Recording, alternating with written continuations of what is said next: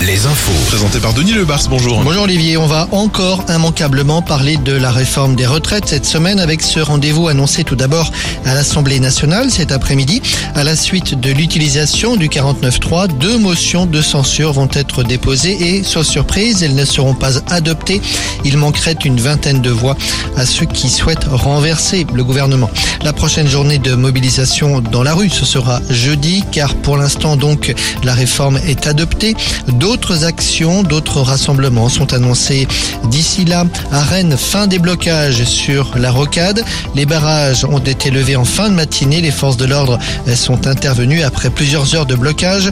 C'est toujours bloqué en revanche sur la nationale 165 entre Vannes et Quimper à hauteur de Lorient. Et puis notez que le dépôt pétrolier de Verne-sur-Sèche est à nouveau bloqué depuis ce matin.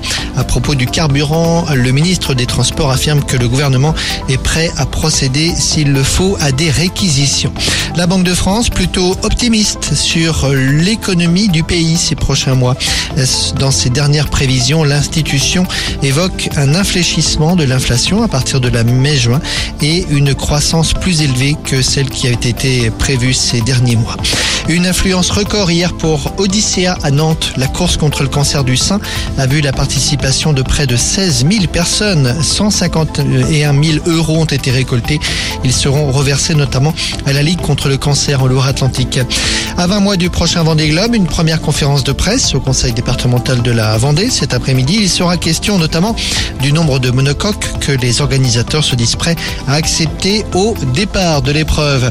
Un autre point presse attendu cet après-midi, celui de Didier Deschamps. L'équipe de France de football affronte les Pays-Bas vendredi. Ce sera le premier match des Bleus depuis la finale de la Coupe du Monde.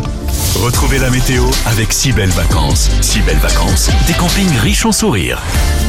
Pas mal de nuages et quelques éclaircies cet après-midi au nord de la Loire et même de la pluie d'ailleurs sur le Finistère et les Côtes d'Armor.